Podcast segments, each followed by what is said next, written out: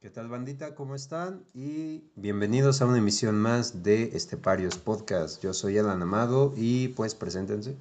Yo soy Eduardo Raya, como siempre aquí al lado de Alan Amado en Esteparios Podcast que tranza. Y yo a su derecha está Ángel P. Cervantes. Miembro oficial de Esteparios Podcast desde el primer episodio de la segunda temporada, La el segunda descanso, parte. la segunda parte, como quieran llamarlo. Perfecto. Exacto. Y pues antes de iniciar queremos mandar unos saludos a José Antonio Lizana. Eh, pues muchísimas gracias por habernos contactado y pues lo prometido es deuda.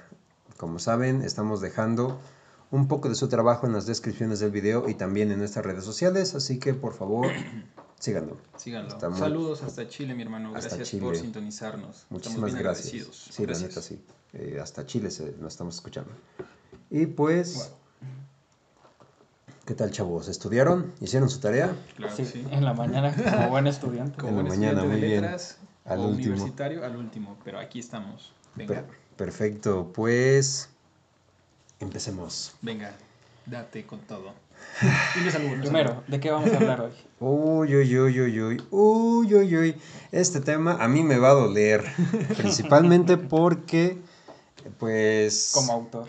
Eh, no tanto como autor, sino que, pues, es relacionado con uno de mis escritores favoritos. Ok. Sí. Sea, él, él- él lo sabe, sabe Sí. qué tanto me gusta Raymond Carver, así que Igual me considero aficionado de Raymond Carver. está muy canijo. Por situaciones que vamos a mencionar más adelante, pero venga. Efectivamente. Eh, si, eh, si quieren una recomendación a partir de este episodio, Raymond Carver es uno de sus mejores, este, los mejores eh, escritores norteamericanos. Se le considera el Chekhov americano. Y pues, eh, no sé si se alcanzan a ver, bueno, si están en YouTube, pero ahí enfrente hay dos libros de Raymond Carver. Uno es Catedral, que es su mejor libro, o hasta ahora el considerado el mejor, y una compilación de su poesía completa. Así que, ¿qué les parece? Muy recomendable, léanlo. Igual chequen nuestro Instagram, acabamos de subir más contenido. Y pues comenten, comenten recomendaciones. Igual si ustedes quieren que hablemos sobre algún tema, algún autor, algún libro, lo que sea, pues igual escríbanos. Perfecto. Y pues empezamos. Venga, a ver. El tema de hoy se llama, pues dependiendo de dónde lo encuentren, se llama polémica Lish, polémica Carver Lish o polémica Lish Carver. Es este, pues es en general, ¿no? Es, es la polémica que abarca a dos escritores, grandes escritores de la literatura norteamericana, que es Raymond Carver y quien fue su primer editor, Gordon Lish. Y pues, ahora sí vamos a comenzar. Venga, venga, darte. Perfectísimo. La polémica resurge cuando en 2010 la viuda de Carver, la poeta Tess Gallagher, decide hacer la publicación del libro Principiantes, en la que se esperaba leer los cuentos originales de Carver, o sea, antes de las observaciones de su primer editor, Gordon Lish. Este libro es una versión anterior del libro De qué hablamos cuando hablamos de amor, de 1981. Y con este libro empieza, se empieza a discutir nuevamente acerca de la imagen de escritor minimalista de Raymond Carver. Y se vuelve a discutir un rumor que desde hace años empezaba pues a hacerse notar, ¿no? Gordon Lish, más que observaciones, hizo una poda al trabajo literario de Carver, además de cambiar completamente algunos fragmentos de sus narraciones o incluso los finales de la mayoría de sus cuentos. De esto se trata la polémica Carver-Lish. Y de hecho, el dato es exacto, modificó los finales de 10 de los 13 cuentos. O sea que sí, los escribió Carver, pero los finalizó Leash. Los- Pero al final de cuentas, eh, Carver, no sé si sí se molestó de alguna manera, pero Sí, sí se enojó. eh, ahí está como que el, el meollo de, de la disputa o, de, o, o del encuentro que tuvieron. Porque pues Leash obviamente igual sabíamos que igual era escritor y obviamente, como ya lo acabo de mencionar Alan, este editor de Carver.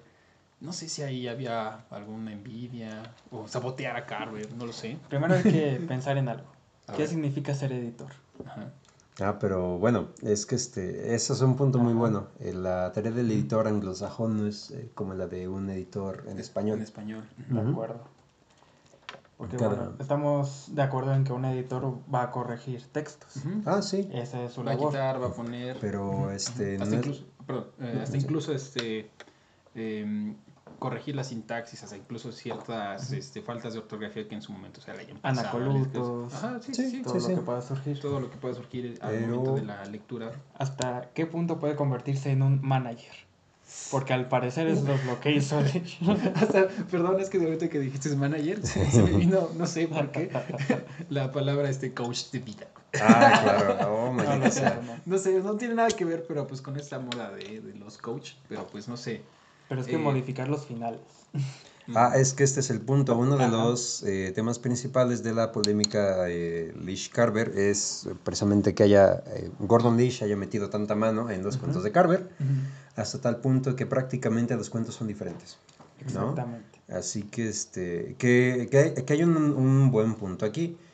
Se supone que un editor sí puede hacer ciertas modificaciones a partir de, de algunas observaciones, ¿no? Pero en cuanto a accidentes, accidentes que Mm. puedan surgir y errores que tenga el autor. Pero la sustancia.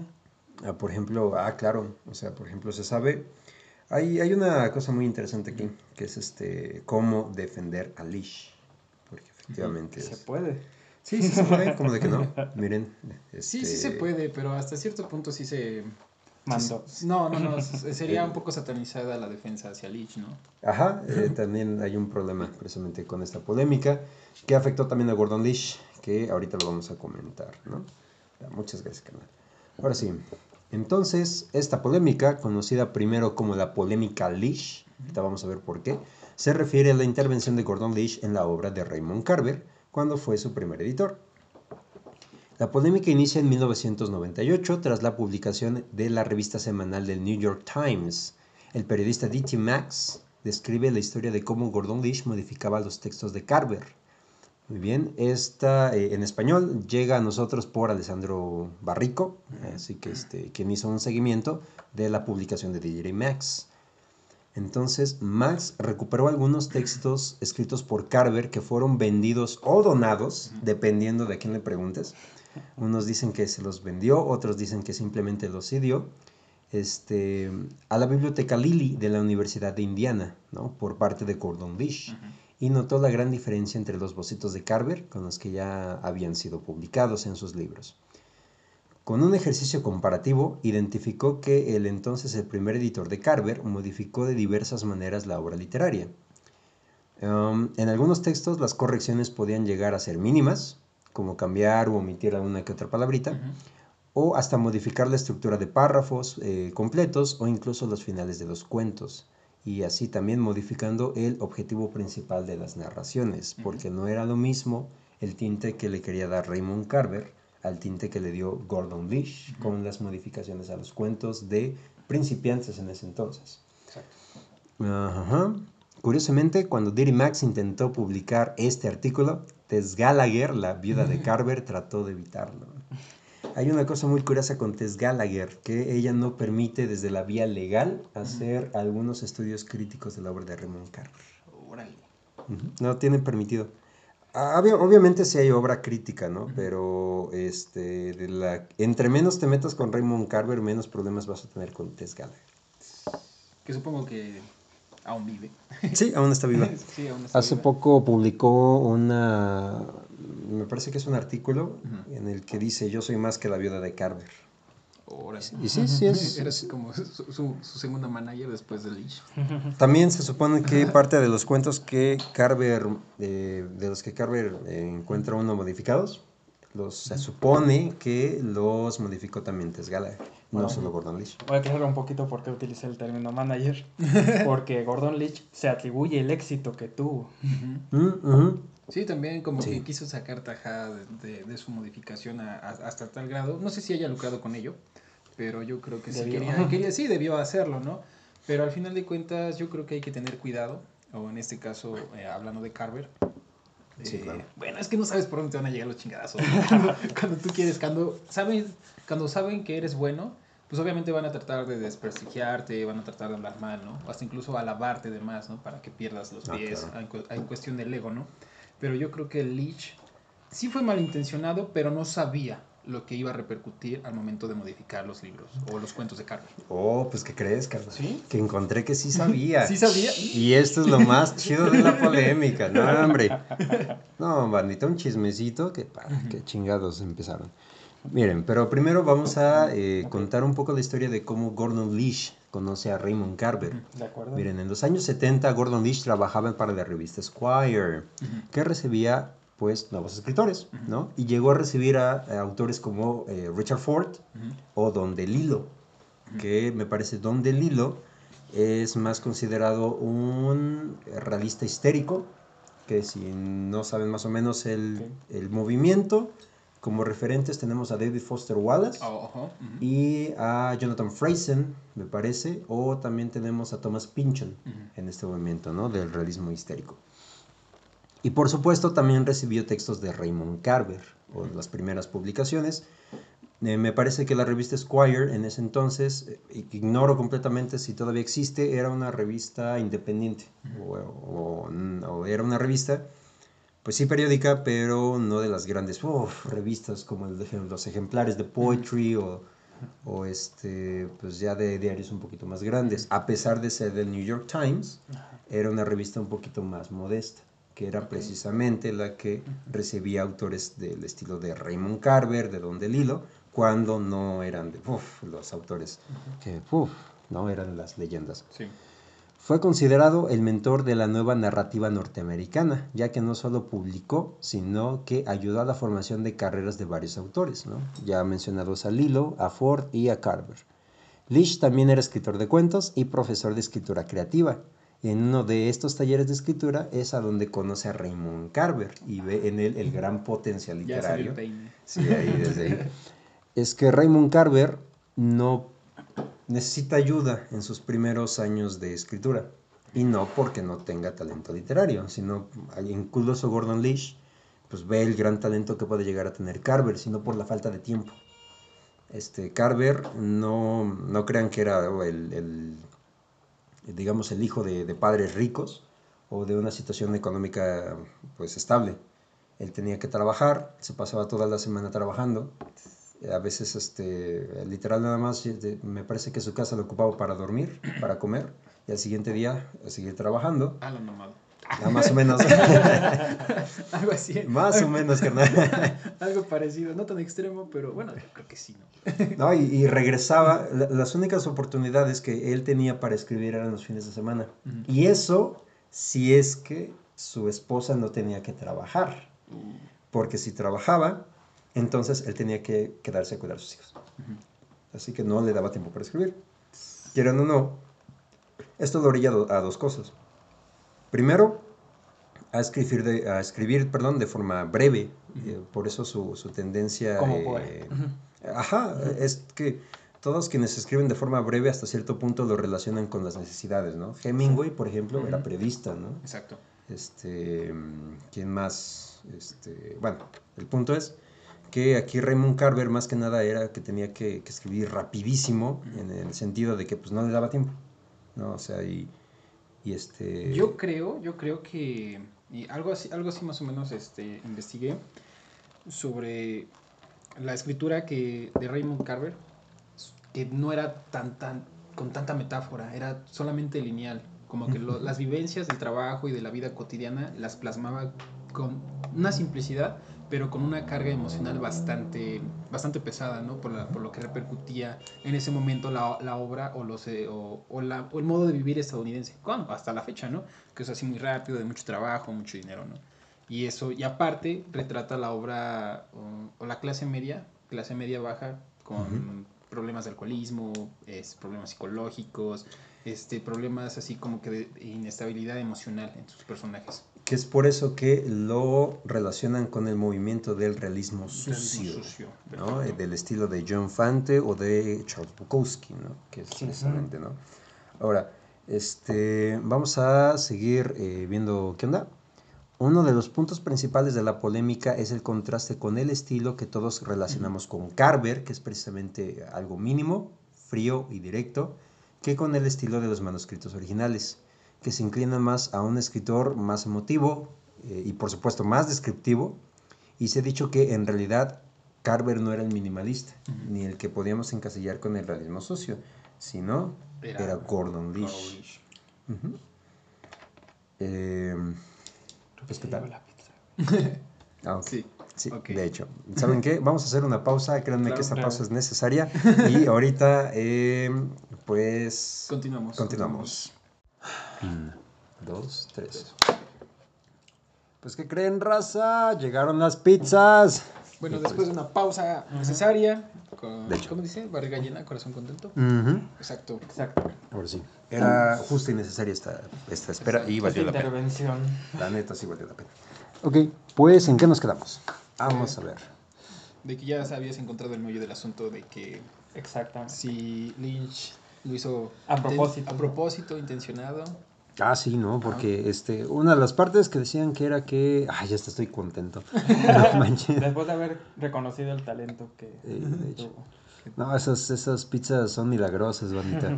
Este, efectivamente, pues Lish, eh, pues sí reconoció el talento de Carver, pero eh, como que les comentaba, Carver no tenía muchísimo tiempo para poder escribir, ¿no? O sea, eh, dejar un, un cuento pendiente para Carver era, por ejemplo, dejarlo hasta la siguiente semana o hasta, de- hasta el siguiente mes. Dependiendo de Ah, sí. qué tanto, pues qué tanto tiempo tuviera él, tuviera su, su esposa. De qué ¿no? tanto disponía. Y aparte, em, pues también algo que no es secreto para los fans de Carver es que pues Carver era alcohólico, así que pues también Tuvo una infancia difícil. parte de su tiempo pues lo pasaba borracho también. Era un Bukowski, pero más buena onda. era un Bukowski, pero más, un poquito más serio. Y eso entre comillas, porque de hecho em, me parece que por eso se, se divorció de su primera esposa, con la quien se casó cuando tenía 16 años más o menos. Madre. Sí, estaba joven. Pero este y desde muy chavo pues tenía tenía pues este problemas de alcoholismo un estudiante de filosofía y letras cualquiera y este Eh, cualquier, vicioso. cualquier parecido con la realidad es este. ¿Cómo se, cómo se dice? es mera coincidencia Es mera no pero pero aparte o sea él, él sabía que ya había tocado fondo cuando borracho güey bueno ya después me parece que una mañana siguiente se da cuenta de que borracho había golpeado a su esposa. Así que pues él, con ganas de iniciar de nuevo, pues sí trata de, de alejarse del alcohol. Rectificarse. Sí, sí, sí. Ya, ya para ese tiempo, pues, pues, eh, yo creo que ya es obvio decir, ¿no? Que ya se había separado de ella. Y este, se va, ¿no? O sea, tratando de buscar este, una nueva vida. Tess Gallagher es quien, con quien se encuentra. Y hasta cierto punto, aunque todavía tenía problemas con el alcohol para cuando conoce a Tess Gallagher, Ok. ya este con ella es con, con quien digamos termina ajá termina eh, redimiéndose no acuerdo. ya este sí es un, un rollo también este problema con el alcohol también es este el que le permite a en- em, pues modificar gran parte no Querrás decir aprovecharse de él. Ah, bueno yo no quería hacer No decir la tan feo no en la peda. no en la peda como como yo me acuerdo de, de cierta persona carnal pero no no lo voy a decir Ya, puedes decirlo, pero no digas quién. Creo que Y- es más, más que implícito, ¿no? No, y, y- no, y aparte este. no, y aparte este, pues Gordon Lish, pues, pues veía a Carver alcoholizado cuando a veces le entregaba sus manuscritos. Así que pues eh, se dio, ¿no? O sea, las, las circunstancias se dieron, al fin y al cabo. Y este, bueno, em, al principio, de hecho, Carver agradecía mucho la ayuda de Gordon Ujú. precisamente porque como gran parte se la pasaba borracho o trabajando, pues decía, pues no, pues si hace esto pues es por mi bien, ¿no? Él sabe lo que hace. y este, precisamente por las observaciones de sus cuentos, ah, chale, banda, estoy muy lleno por la pizza, confiaba plenamente en su editor, aparte de que deseaba publicar cuanto antes. O sea, en este entonces, Ok. pues eh, Carver ya necesitaba publicar todavía era joven, él no publica tan joven, me parece que sus primeros cuentos los empieza a publicar desde que tenía unos 24 o 25, que o sea, muchos dirán esa es una muy buena edad, ¿no? Si consideramos que muchos de los escritores norteamericanos para ese entonces empezaban a publicar a los 18, a los 16, en revistas pulp, sí cierto, pero ya tenían este un historial, eh, digamos, un poquito más grande Y a Carver pues ya les comían las ansias, ¿no? Ujú. O sea, ya necesitaba publicar. Entonces, lo que hacía era ceder ante las observaciones que hacía Gordon Lish acerca de sus cuentos. Um, sin embargo, después de la publicación de ¿De qué hablamos cuando hablamos de amor? Carver le reclama a Lish que haya recortado tanto sus cuentos hasta casi la mitad. Algunas de las personas más cercanas a Carver ya habían leído alguno de los cuentos, y el mismo autor temía que se hiciera un escándalo a partir de las extremas modificaciones que había hecho Gordon Lish. De hecho, Carver, aquí tengo un fragmentito de una carta de, este, de Raymond Carver a Gordon Lish. Dice, si estuviera solo, si nadie hubiera visto mis historias, entonces, pues quizás, ¿no? Sabiendo que tus versiones son mejores que algunas que las, de las que yo te he mandado. A lo mejor podría seguir con esto. Eh, em, confiesa Carver que temía que su mujer y sus amigos hicieran preguntas acerca de las diferencias de estilo. Y dice, Tess los ha visto muy de cerca, así como Richard Ford, Tobias Wolff y también me parece que Don DeLillo también los había visto. Y dice, ¿cómo puedo explicarles lo que, lo que ha pasado? Entonces ahí este, se supone que efectivamente para este entonces eh, ya las modificaciones que le hace Lish a Carver pues eran más, más para Lish. Que ta- pues lo que les comentaba, ¿no? También tiene que ver mucho que pues Carver en ese entonces pues estaba prácticamente ocupado o estaba ebrio, ¿no? O sea, este, no, pues sí, sí influye mucho, ¿no? O sea, Sí. como dices, ¿no? Se aprovechó com- completamente. Y a pesar de que Carver insistió a Lish que publicara el libro que le había entregado, tal y como se lo había entregado, Lish optó por publicar su versión. ¿no? Desde hace tiempo ya se hablaba de un con- del control de que Lish ejercía sobre Carver. Incluso él, él mismo llegó a decir que si no fuera por él, Carver nunca hubiera publicado. Mm, Pero yo siento que aquí, así fuera con- como un saboteo indirecto hacia Carver, ¿no? Porque en realidad Leash lo, lo que... eh, ¿Cómo se le podría llamar?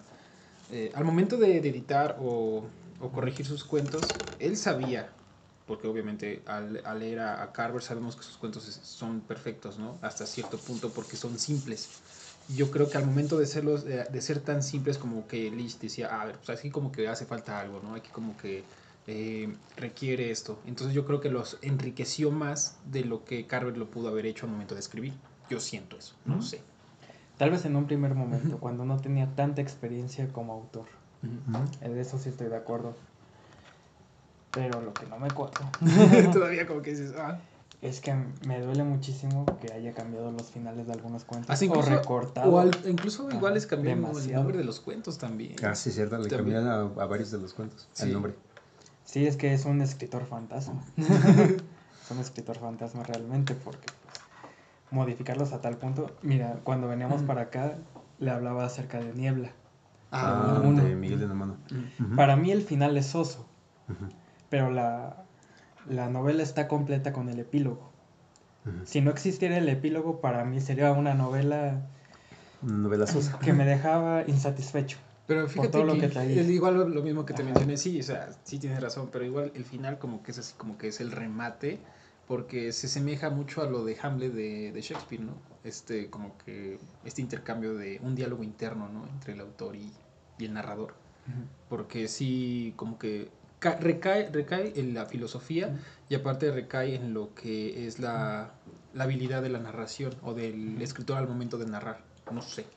Pero me hablas acerca del penúltimo capítulo, ¿no? Cuando se reencuentran. No, yo hablo del final del perro. Ah, ya, ya, ya, ajá. De ese yo me estoy refiriendo. En ese Ok, epílogo, pues, ahora ya todos los personajes no van a importar, sino a quién le hizo las... No voy a hacer spoilers. Ok, Bueno, me- sí, sí, mejor sí. continuamos, ¿verdad? Vamos a ver. Este, vamos a ver. Efectivamente, después de la publicación de De qué hablamos cuando hablamos de amor, ok. Carver y Lish rompen tanto su amistad Mm. como su relación profesional. ¿no? Y es aquí cuando empiezan los problemas. ¿no? Estamos hablando de algo un poquito más cronológico. Primero, Lish es el primer editor de Carver. Este, hace los recortes y ahorita empiezan a la ruptura de su relación profesional. Ahora, Para muchos esto puede resultar familiar o con sentido si recordamos que a Carver se le cataloga como miembro del realismo sucio. Movimiento que se destaca por la descripción de situaciones de las clases marginadas, este, clase media baja o baja, este, que podrían ser obreros, podrían ser, este, no sé, camareras, alcohólicos, drogadictos. También este, habla mucho de matrimonios, este, desechos, ¿no? Pero que siguen unidos. Disfuncionales. Disfuncionales Exacto. también. ¿eh? Pero sobre todo la sobriedad del estilo de los autores de, en, este, de este movimiento a la hora de narrar. Estamos hablando de John Fante, también está, me parece que Jonathan Fraser por ahí, Charles Bukowski, que ya lo hemos mencionado, Chuck, Pal, Chuck Palahniuk. Chuck Palahniuk, ¿verdad? Eh, que para más referencias es el autor del Club de la Pelea. Y de asfixia, igual está muy recomendable. Ah, también. Sí. Y, pero sobre todo por la sobriedad del estilo de los autores y al que Raymond Carver argumentaba no se sentía identificado. O sea, él nunca dijo que él pertenecía a un este al movimiento del realismo sucio. Todavía Charles Bukowski me parece que se le decían, "Ah, tú perteneces a este movimiento, Y- pero no te decía nada. Es como, ah, ajá. ¿No? Me daba igual. Le daba igual, o sea, Son como de esos escritores que desconocen su contexto o la corriente a la cual ni siquiera ellos se, se creen que son partícipes, sino como que la, el canon o, o la academia como dicen, ah, es que como que esta generación escribe de esta manera, vamos a poner, los bautizan, ¿no? En- Y yo creo que a Bukowski pues le valía madres eso, ese güey nada más escribía, bueno, hasta cierto punto, ¿no? Es que, ¿qué tanto se tiene que preocupar un autor de pertenecer o no a un Exacto, lugar? exacto. Sí, pues sí, Sí, sí, exactamente, exactamente, sí. ¿no? O sea, yo no creo que, que este, eh, lo que te comentaba fuera del aire, ¿no? De este, ¿cómo se llama este? Siempre se me olvida su nombre. De N- No murió, bueno, murió hace muy poco el de este, los poetas que cayeron del cielo. Ah, es Vicente Anaya. Ajá, no, pasado. o sea, este, me parece que fue él que, que decía, eh, que le decía, ¿no? De que, que él era infrarrealista. Pero pues decía, no, pues, pues no, o sea, los topo y todo, me echo una chela, y, pero pues no soy infrarrealista, ¿no? O sea, Bolaño y Papasquiaro tienen su movimiento, me, me llevo bien con ellos, pero pues ellos son muy aparte de mí, ¿no? Supongo que es lo mismo que pasa con Carver, porque se sabe precisamente de la relación que tenía con Bukowski, y a lo mejor decía, decía algo como, pues me echo una chela con él a veces, pero pues no pertenezco al movimiento que Bukowski, o las intenciones que Bukowski busca en algún momento de su literatura. Sí, tal vez tengan temas en común, Ujú. pero la intención es El diferente. establishment literario como que a huevo quiere clasificar algo, a huevo. Y el literario y el artístico y lo que tú te imagines. Y tú a veces ni te das cuenta ya cuando, por decir, comúnmente en el arte o, o en la literatura en general, em, tienes más fama cuando mueres, ¿no? Entonces ya no sabes, ya yo como que ya no, ya no eres este ese Sí, sí, esa sí. posesión de tu obra, ¿no? Así que yo quiero que mi obra sea esto, quiero que mi obra sea presentada aquí, ¿no? Así como que ya el establishment, la academia, el canon hace lo que sea con tu obra. Aunque, pues, sí, bueno, claro. obviamente dejando a un lado los, los, los derechos de autor, ¿no? Ahí me acordé de Van Gogh. No, y, y aparte, pues ya no estás tú para. No, y ya no estás tú para reclamar, así que pues ya, ¿qué puedes hacer, no?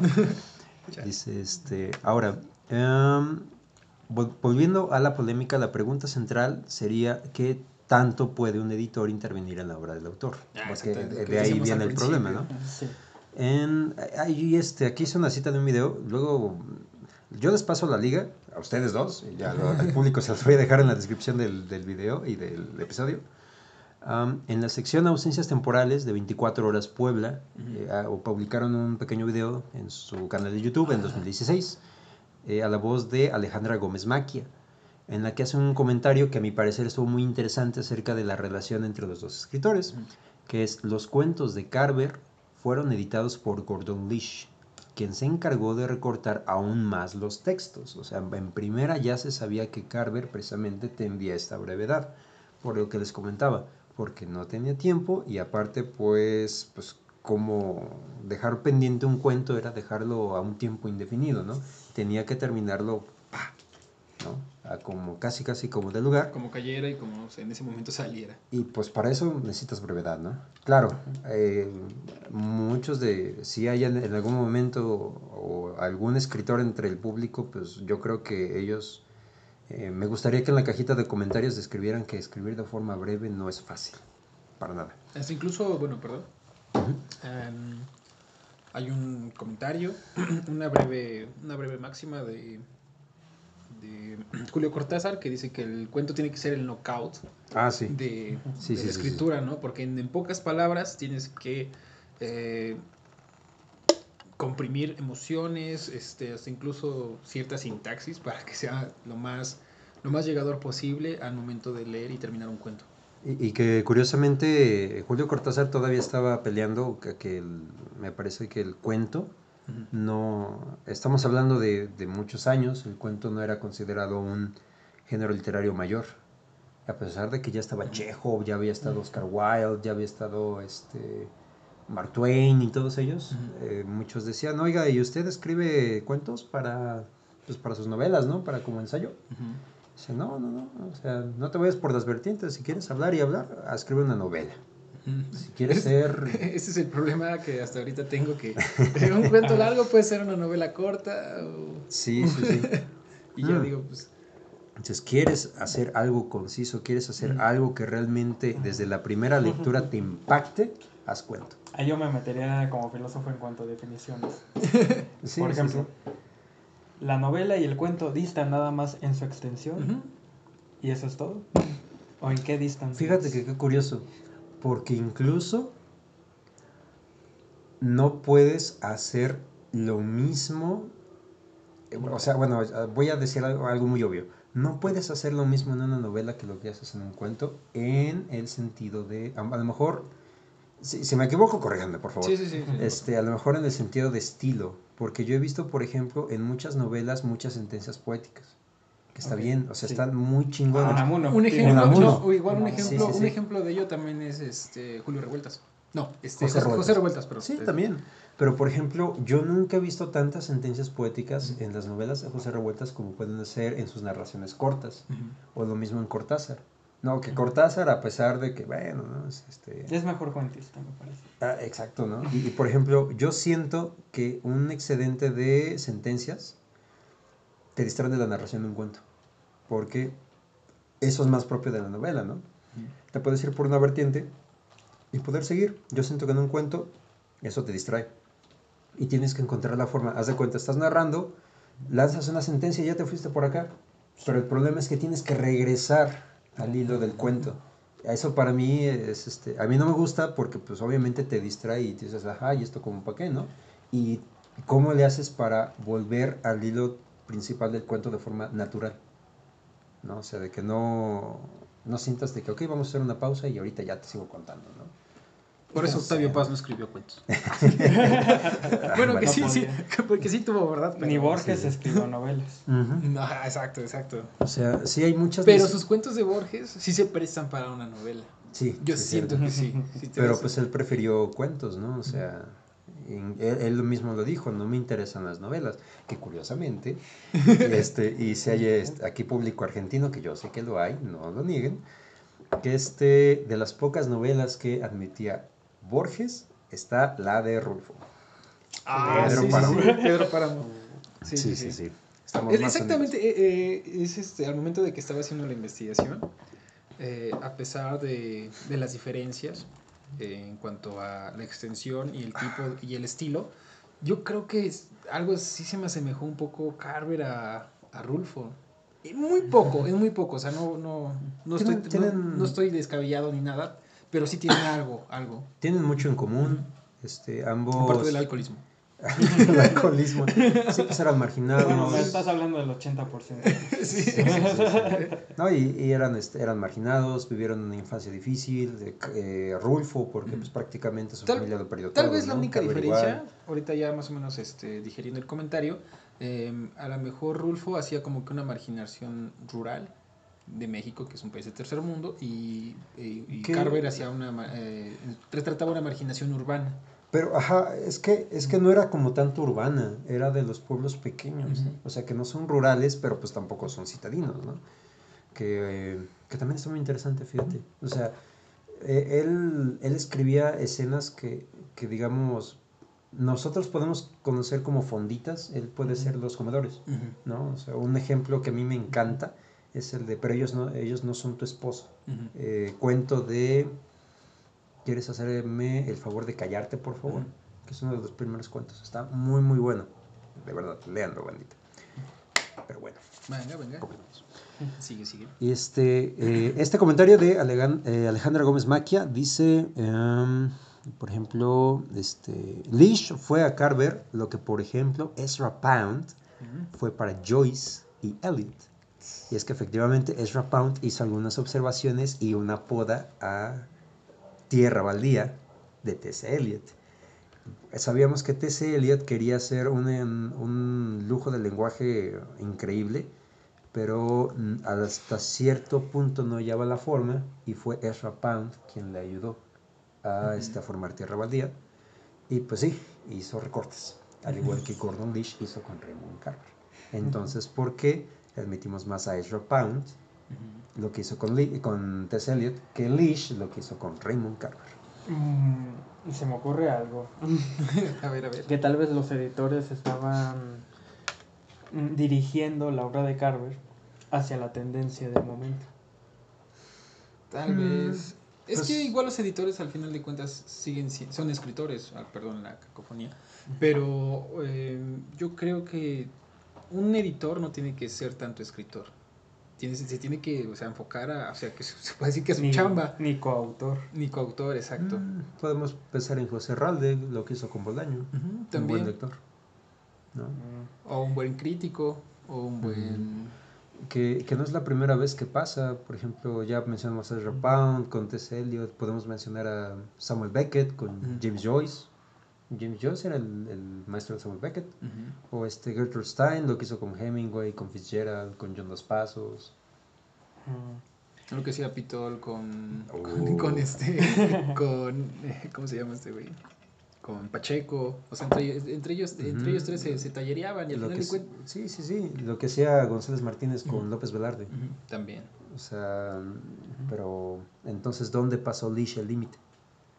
Sea, ¿hasta qué punto dijeron, no, no, no? Yo digo ver, que lo hizo al pasas"? recordar el 50% de una obra. Pero por ejemplo, por ejemplo, por ejemplo, por ejemplo, mm, no, no olviden mi ejemplo. No hay Una- ejemplo. Una, una cosa, una cosa, bueno, más o menos sé a lo que ibas.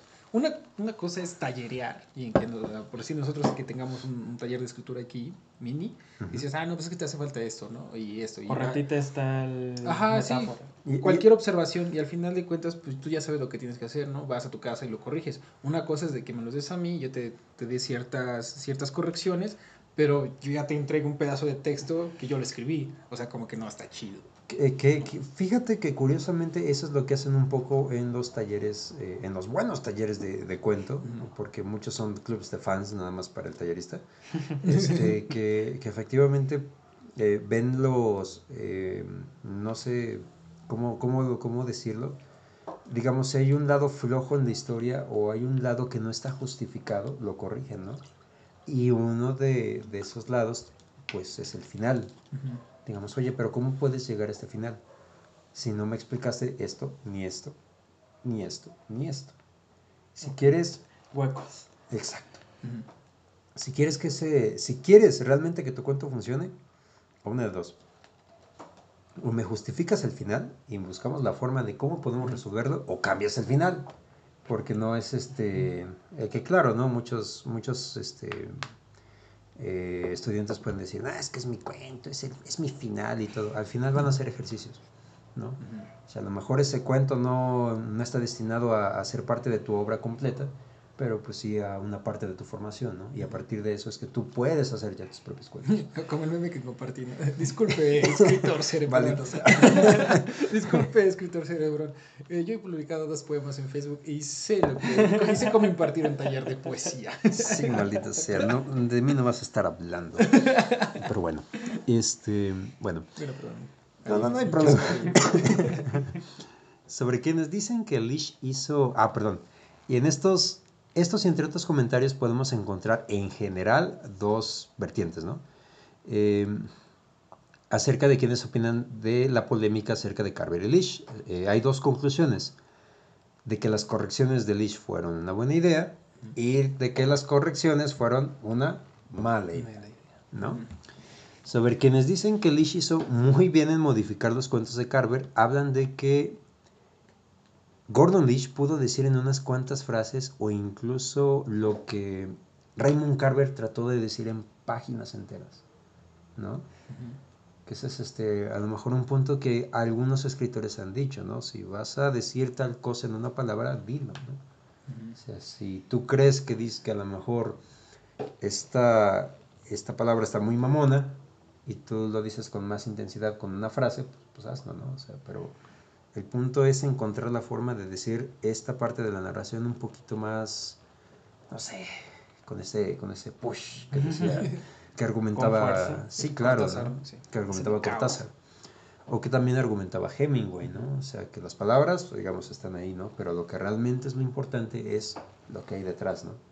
Hemingway utilizaba mucho la este, metáfora de un iceberg, ¿no? Que el, que el relato como tal ahí en el libro era la punta, pero lo que, lo que podíamos estudiar o saber a partir de ese relato era este, pues este, ahora sí que el fondo, ¿no? Pero pues eso ya era otra cosa.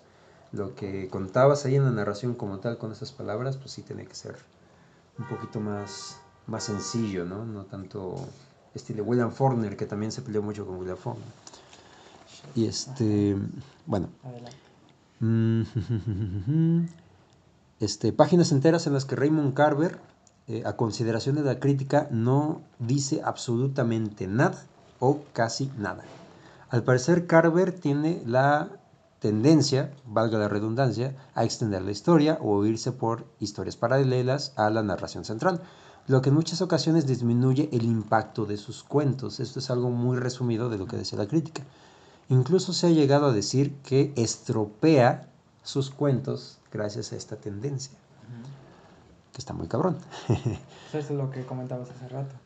Es, es- la narración es... De que se ojete. una- un poco de reflexiones poéticas.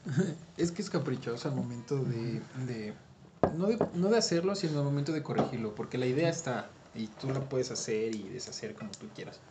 Pero al momento ya de que alguien lo lee, como que dices, ay, como que aquí no está chido, pero te, te hizo falta. Y ya sabes, este tipo de comentarios que al momento de, de hacer el taller o de hacer la corrección, en este caso la edición, pues sí, como que ya salen más a, a- más a- salen más a flote y salen más a luz este, este tipo de errores. Igual, Sí, de- sí. igual dependiendo la, el ego o, la, o el narcisismo que tenga el escritor. Si le dices, nah, pues no le quiero que le hagas ni madres a mi escritura, pues ya así lo, así lo, así lo pones y así, ya, y así sale publicado. Yo le diría cariño. Sí. Sí. claro, pero fíjate que nosotros tuvimos, bueno, a mí, se me dio, a mí me dio clase, no sé si a, a Raya le haya dado clase, nosotros tuvimos clase con Alfredo Pavón. Ah, es este, Yo me el- quedé a dormir una vez en su casa. Oh, Sí, declaraciones. Con. Aníbal. Sí, por supuesto. Sí, Con es una Pavón. mucho Pavón. Este, para más referencia, él es de la Universidad Veracruzana, es quien se está encargando de hacer la recopilación del cuento del siglo XIX. ¿O siglo XX? Del siglo XIX, junto, ese trabajo lo está haciendo junto con el profesor, en paz descanse, Jaime Erazo Cortés. Ay, no puede ser. Que Jaime Erasto Cortés y ya Juan Bañuelos lo tenemos con mucha apreciación aquí en Tlaxcala. Pero bueno. Saludos este, hasta donde estén los buenos señores. Sí, la neta, sí. Este, en, él, él nos dio el equivalente a, no sé si decirle narratología o, bueno, teoría de la narración. Que es este, que, o sea, sí, es, un, un cuento es como, como tener un hijo, ¿no? Le tienes cariño y todo. Pero pues a veces ese Y hijo... a veces lo abandonas. A veces lo abandonas, ¿no? Si eres Ah, muy cultura mexicana. Este, Qué infancia. Qué infancia. Este, pero pues a veces ese niño te sale con, con una hojita de más, con una oreja de más, ¿no? Con, entonces lo que tienes que hacer es que pues, a lo mejor si le, sí, si le hace, si le hace daño, pues le tienes que cortar esta partecita y todo ese rollo, ¿no? Y de hecho él, él- lo hacía con el fin de que a veces algunas de las narraciones, la mayoría de sus modificaciones no es tanto cambiar algunas cosas, sino recortar. Porque eso sí, así. Y por ejemplo, hay una, hay una crítica que hicieron a Juan Villoro de una de sus últimas novelas, que decían que esa novela podía resumirse en un cuento. O sea, podía- pudo haber sido un cuento chingón, pero él había decidido hacer una novela. Si están a favor de eso o en contra, eso ya es muy independiente, pero dijo algo muy curioso. Si tú haces una narración y te preguntan, ¿por qué pusiste tal cosa en la narración? Y tu respuesta es, porque puedo, Eso es lo que tienes que quitar, porque no te aporta nada. ¿No? O sea, está un poquito... Está muy interesante, ¿no? Em, vamos a ver. Además, Carver se ha convertido en toda una figura para bien y para mal. Para mal en el sentido de que ya todo el mundo quiere ser Raymond Carver. Inaugura toda una forma de escribir que va más allá de la sobriedad de los escritores concisos, estilo Hemingway o Bukowski. Reeditar los primeros manuscritos sería romper precisamente con toda la institución que creó Carver. Y que al final el propio Carver este estilo terminaría por adoptar. Al final, ya después en su libro Catedral, por ejemplo, que de hecho lo tengo Aquí está, aquí, aquí está, banda. es, el, es uno de los, considerado el mejor libro de Raymond Carver. Yo creo que sus dos últimas obras, bueno, porque ah, bueno, habrá que eh, poner en claro algo. eh, las narraciones de Raymond Carver pues, salían en periódicos, en revistas y ya después se, se, se recopiló, ¿no? Pero yo creo que sus dos últimas, sus dos últimas obras, que fue la de Catedral y la de Tres Rosas Amarillas, ¿cómo Ujú. se llama? Yo creo que son las mejores, la verdad. Ah, oh, sí, Tres Rosas Amarillas es un cuento que le dedica Chekhov. Ujú. Está muy chingón. Así, hasta incluso hay una narración que, que habla sobre Checo. Creo que es ese, ¿no? Exactamente ese. Y sí, yo creo que ese es ya el, el Raymond Carver ya más maduro, sin que hayan modificado del todo sus, sus narraciones, pero yo creo que las dos últimas obras de Checo pues, son las, son las mejores. Bueno, su recopilación de cuentos. Eh, yo pienso lo mismo, de hecho. Sí. Es, eh, Tres, Tres Rosas Amarillas es de mis cuentos favoritos. Está muy, muy bueno. Deberías de leerlo. Está Neta, muy. Está chingón. Lo encuentras en internet. Ahora, sobre los comentarios acerca de que Lish cometió un grave error en modificar los cuentos de Carver, dice que la mayoría se centran en que el editor nos privó de la genialidad del Carver original y que no fue hasta que salieron los originales que eh, pudimos descubrir precisamente esa genialidad. Philip Roth, por ejemplo, se mostró a favor de los cuentos originales de Carver y comentó que detestaba la poda de Lish. Así que, ¿qué hacemos al respecto? Híjole. Yo me quedaría más con la obra original de, de Carver. De Carver, de acuerdo. Sí, la verdad, porque de alguna manera, eh, pues es lo que el- en ese momento el escritor, el autor estaba, estaba sintiendo, ¿no? Y, y realmente lo que quería narrar. Porque al final de cuentas, ya cuando es un cuento modificado por, por, por tu editor, ya así como que le quita la esencia del, del sentimiento, la esencia humana del cuento, ¿no? Sí, pues, pero yo también me pregunto si no lo hizo con la intención de robarle algunas ideas. Se supone que Mm, quien- sí, a quien le robó las ideas fue a Tess Gallagher. Por eso, por un tiempo, Tess Gallagher estuvo diciendo que quien había sido la gran genialidad detrás de los cuentos de Carver no había sido Lish, sino había sido ella. Pero Tess Gallagher tiene también una polémica, que es que supuestamente ha tratado de sacar todo el provecho del legado de Carver. Es la viuda de Carver, así que dijo, pues le vamos a sacar todo lo que podamos a este güey. ¿Quién sabe? Estamos en un terreno muy delicado. Sí, bastante. De hecho, bastante. sí, ya, ya, ya Muy, muy son, son, son, este, Político y social. Obviamente, eh, las opiniones acerca de, de Gallagher son también muy diversas, ¿no? O sea, eh, quiero aclarar, esto también es un rumor, sí se ha dicho en algunos artículos, pero pues también, ¿no? Incluso está esta parte de lo que les comentaba, ¿no? De que Tess Gallagher también dijo, yo soy algo más que la viuda de Carver. Así que pues no, no mamen, ¿no? También ustedes. Y es- Soy dueña de su dinero y sus ganancias. pero pues eso es parte, ¿no? Bueno, pero ¿hasta qué punto hizo una buena obra? Porque hay que decir lo que sí hizo. Fíjate Ah, que Él. Fíjate que sí, Tess Gallagher de hecho tiene muchos, muchos cuentos muy buenos. Eh, bueno, eh, está en algunas antologías de narrativa norteamericana que están muy chidas. Algunas las hizo Carver, pero pues bueno, eso es punto y aparte. Pero sí, sí se le considera a la, a la altura, por ejemplo, de James Baldwin, de, este, de Doctor Who, que son autores de peso en la narrativa norteamericana. Ahora dice... em, la cuestión es que al ampliar sus cuentos y darles otros elementos al hilo principal de la narración, Carver buscaba darles más sentimentalismo y permitir que el lector incluso tuviera la oportunidad de conmoverse con algunos de los personajes que aparecen en los cuentos y no tanto la mirada fría, por ejemplo, que tiene Lish. Lo que hizo la edición precisamente de Gordon Lish es darle un estilo más duro y demoledor que todos conocemos, entre comillas, de las narraciones de Carver. De hecho, Tess Gallagher argumenta que la decisión de publicar Principiantes fue con el fin de recuperar al Carver real y tener la oportunidad de hacer un replanteamiento a la figura del escritor. De que Es un buen movimiento, a mi parecer, porque digo, si va a cambiar de sobremanera la percepción que tengan otros de ti, si es que le agregan o le quitan algo a tu obra, es de suma importancia. Pero yo creo que sí se, se quedó manchado. Bueno, y es una gran mancha en la obra de, de, de Carver. Porque pues sí nos vamos a quedar con el. con el. con el escritor minimalista. con el escritor minimalista. Siendo que no. O sea, sí, pero no tanto. Y aparte como que las. le quitaba le, le quitó la esencia a, a los cuentos y a la obra de Carver. Yo siento eso. Ah, para unos puede ser lo contrario, ¿no? Le enriqueció, pero yo siento que sí le quitó la esencia. Porque al final de cuentas, eh, el simple hecho de ser escritor o, o artista, tú plasmas lo que sientes al final de cuentas, ¿no? Porque pues es- al final de cuentas el arte es algo subjetivo, ¿no? Viene del ser, viene de, del- de lo humano, ¿no? Y que otro eh, ser humano o que otro artista le, le meta mano cuando tú no, no, le- no se lo permitiste, yo siento que sí es como que una mancha. Está feo, ¿no? Sí. Sí, sí, sí. Es que me parece...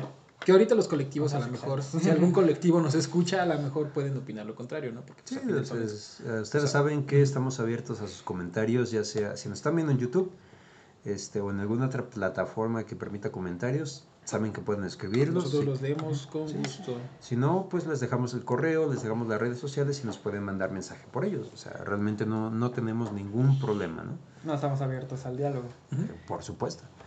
Ahora, curiosamente, ah, vamos a ver esto. Carver publicaría en 1983 el libro Catedral y Gordon Lish comenta que este libro es completamente de la autoría de Carver. Que es muy curioso porque entonces su mejor libro es propiamente Carver, Claro. nada de Gordon Lish. Pero lo que comentábamos hace rato, para este entonces, Raymond Carver ya había adoptado esta tendencia que Gordon Lish empezaría. Como que entonces, ¿qué hacemos? No sé, ya hay como... Entonces ya fue una decisión propia del autor seguir la línea en la cual alguien más lo metió. Pues sí, le gustó, a lo mejor... ah, No sé, a lo mejor voy a, voy a decir una tontería, pero pues es algo que, que he experimentado. Cuando es, es alcohólico o abusas mucho de las sustancias, como que no confías mucho en ti. Así que pues a lo mejor pues, si alguien Sí, sí, sí. este, te da ese, te brinda ese apoyo y pues no, más a- no, no, no lo quiero llamar apoyo, sino como te brinda ese, esa ayuda en, en tu obra, como que dices, pues va, lo aceptas, ¿no? Porque pues no, no tienes esa autoconfianza, te hace falta esa seguridad. Pasó con Carver, Sí. de hecho. O sea, este hombre me quiere ayudar, voy a confiar plenamente en él. Pero después incluso ya estaban diciendo, Gordon Lish es el ventríloco de Raymond Carver. Así que la genialidad es de Lish y no de Carver. Lamentablemente es que si le vas a deber el mérito de un éxito a tu editor, Mm. es como hacer el cover de una canción. Mm. O sea, no, no es completamente igual, pero puede compararse medianamente. Ok, ok. En cuanto a que tal vez esta canción suena mejor con tal artista o con tal banda, pero el mérito es de alguien más. Yo hice arreglos musicales distintos, le quité tal parte, Pero al final de cuentas al está... final puede es- escucharse un poco mejor. Pero al final de cuentas Mm, está como es- que la, la premeditación de que ya sabes que es un cover, ¿no? Sabes que alguien más lo va a hacer porque tú lo permites. Y Yep. aparte, es- aparte está el contraste de la obra original y el, y el cover. Y aparte hay algo muy interesante que dijo el chombo. Ah. Saludos a Panamá o a Estados Unidos, no sé dónde. No sé dónde anda ahorita. Pero saluda a ese jubilado caribeño. ¿no? Pero, por ejemplo, ¿no? Este, una cosa es un cover que pides permiso. Aclaremos, pides permiso. Y otra cosa es un plagio, que nada más, pues, la copia. Bueno, le dio chance al prestarle sus escritos y permitírselo. Ok. Sí. Pero lo, es que lo peor de todo es que pues, era su editor, es que ese güey era el último filtro para publicar, o sea, ya hizo lo que él quiso. Sí. Bueno, pero también podemos Y- explicar un poquito a Lynch de cuáles eran, digo, de Carver, de cuáles eran sus intenciones al publicar. Porque quizás él ya quería un éxito inmediato y estaba desesperado. Y Lynch hizo todo lo posible para que así sucediera. Que, que sí es cierto. De, de hecho, un- uno de los argumentos de Leash es que este, yo lo hice primero por mi amor al arte. ¿no? Y después por Carver, porque dice, no, es que yo leía los manuscritos de Carver y decía, no manches, es, ¿qué es esto, no? Sí, o sí. sea, hay que quitarle, carnal, o sea, te gustarán mucho tus versiones y todo, pero esto no funciona así y hay que quitarle. ¿no? Es que yo me temo por el mercado de esa época. Yo me temo que lo haya recortado por eso. Eh, pues tampoco está tan lejos. eh, Eran. Pues mm, 88, Ajá, los 80. 90s, ya los 90, digamos. Sí, sí, sí. Estamos hablando de hace 34 años, Más o menos. No, o sea, no, o sea, en 88. en 88. Suena, sí. suena una época alejada, pero para la literatura pues, es, es un, es un plazo muy corto. Sí, de hecho, es un plazo muy, muy corto. 30 años es casi nada para, la, para el estudio literario. Este, y bueno, eh, Raymond Carver muere en 1988 por De cáncer, cáncer. de pulmón. Ahora, aquí hay algo muy interesante. Si ustedes están empezando a odiar a Gordon Leash, entonces escuchen esto. Carver, a pesar de que llegó a vivir parte de los rumores, no llegó a vivir la polémica como tal.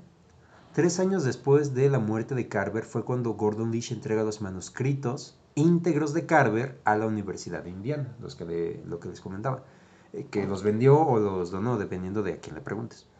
El mismo editor acepta que vive de la fama de Carver, de que fue muy duro con él y también de que este, es muy difícil para él contar su versión de la historia. Hoy vive una vida muy tranquila porque sí, sigue vivo, pero recluido en su departamento. No le gusta hablar de Raymond Carver. Pero al final no evita hacerlo porque siempre le pregunta.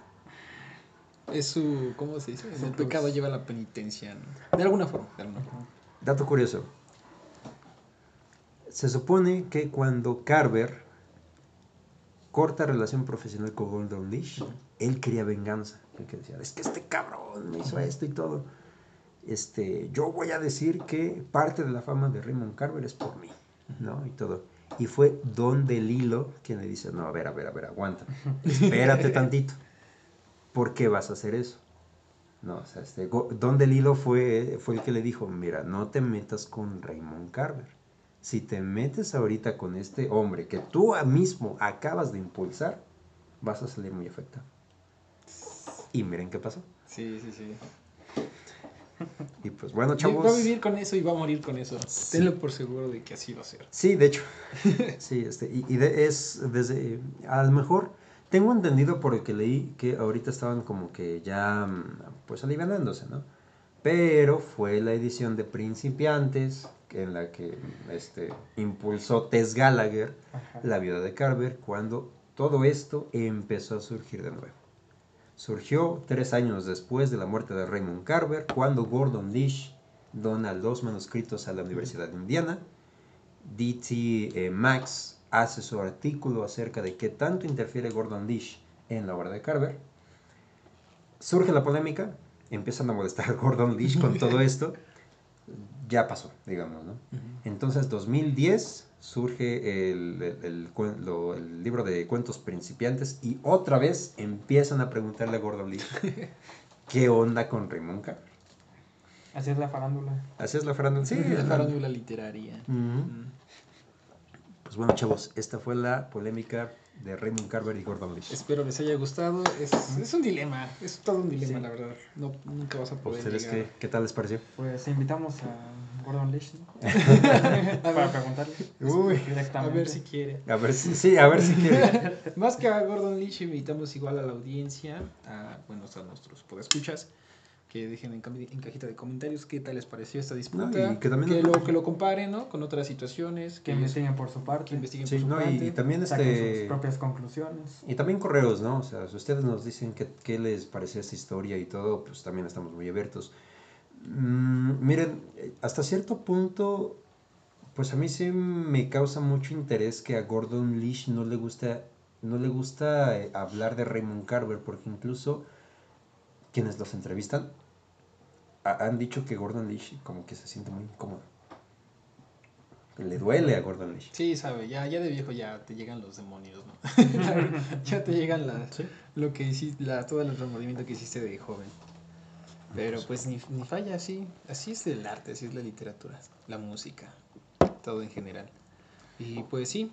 Pues aquí es la víctima. Eres la víctima. Es la Hay- víctima hay un- de su mujer y de su editor. Hay, este, hay un artículo que, que se llama así, este, mi víctima fue Raymond Carver. Una frase de Gordon Leach, precisamente. Está, Él está- sabía, él sabía lo que estaba haciendo y pues, se lo va a llevar a la tumba. Mucho será, a lo mejor, no sé, mm, en las entrevistas diga algo, él le emita un mensaje diferente, pero pues al, fin- al final de cuentas, lo que su intención se la va a llevar a la tumba. Nadie va a saber realmente si lo hizo con mala o buena intención. Curiosamente también este, dice Gordon Leach, o sea, yo como editor, muchos escritores han pasado por mi bisturí, ¿no? O sea, ¿qué editores? Ay, quién sabe. ¿no? Sí, sí, sí. Hasta cierto punto... O igual es una leyenda urbana nada más para hacer crecer su figura, ¿no? No sé. Eh, pero pues es que también... Por ejemplo, este, uno de los artículos que leí fue hace como 10 años que se publicó. Y me parece que... Re- eh, no, Raymond Carver, no. Este, Gordon Leach declara, va a haber una próxima biografía de Carver. Yo sé que voy a salir mal parado. Y efectivamente, lo trataron de la chingada. Mm. Pero de todas formas, o sea, no le gusta hablar para nada de Raymond Carver. Dice que es algo que ya pasó, pero pues bueno. Más que, bueno, ya eh, retitulando esta edición o este episodio de Los Esteparios, más que disputa, yo sí como que el misterio, ¿no? De ¿qué, qué había detrás de la mente de, de Gordon Leach, ¿no? Ah, ya hemos dado Vamos. bastantes datos, bastantes puntos de vista. Sí. Sí, miren, Raymond Carver ya murió. Tess Gallagher anda pues, en una fanda, no, en una, en una fama, perdón, pues que ahorita muy delicada, como dijo él, ¿no? O sea, ya estamos hablando de temas muy delicados. Y Gordon Leach no creo que tenga la intención de decir qué onda. Así que, pues, ustedes, público, ¿qué piensan? Mándenos mensajito o dejen comentario. Los grandes misterios de la literatura. Sí, a ver, queremos A leerlos, de verdad. queremos leerlos. Queremos, queremos ver qué onda, ustedes qué piensan. Y pues, Bueno, sin nada más que decir, algo más que agregar. Pues- ¿Algún, algún colofón, ¿no? ¿qué les parece si les damos las redes sociales? Ya lo saben, en este YouTube encuentran el canal como Esteparios Podcast. En Spotify, Google Podcast o cualquier plataforma de podcast nos encuentran igual como Esteparios Podcast. Instagram también Esteparios Podcast y TikTok Esteparios Podcast. ¿Sus redes sociales? Redes sociales personales, eh, me encuentran en Facebook como Eduardo Raya e Instagram como Eduard Raya. Eh, a continuación estaré subiendo más contenido de libros y de arte y cosillas por ahí, espérenlo, igual está ahí en una pausa, pero pues ahí vamos. A ver, ah, Ángel. Pues mis redes sociales eh, me encuentran en Facebook en una página llamada Palabras de un Desalmado y en blog como Textos y Andares.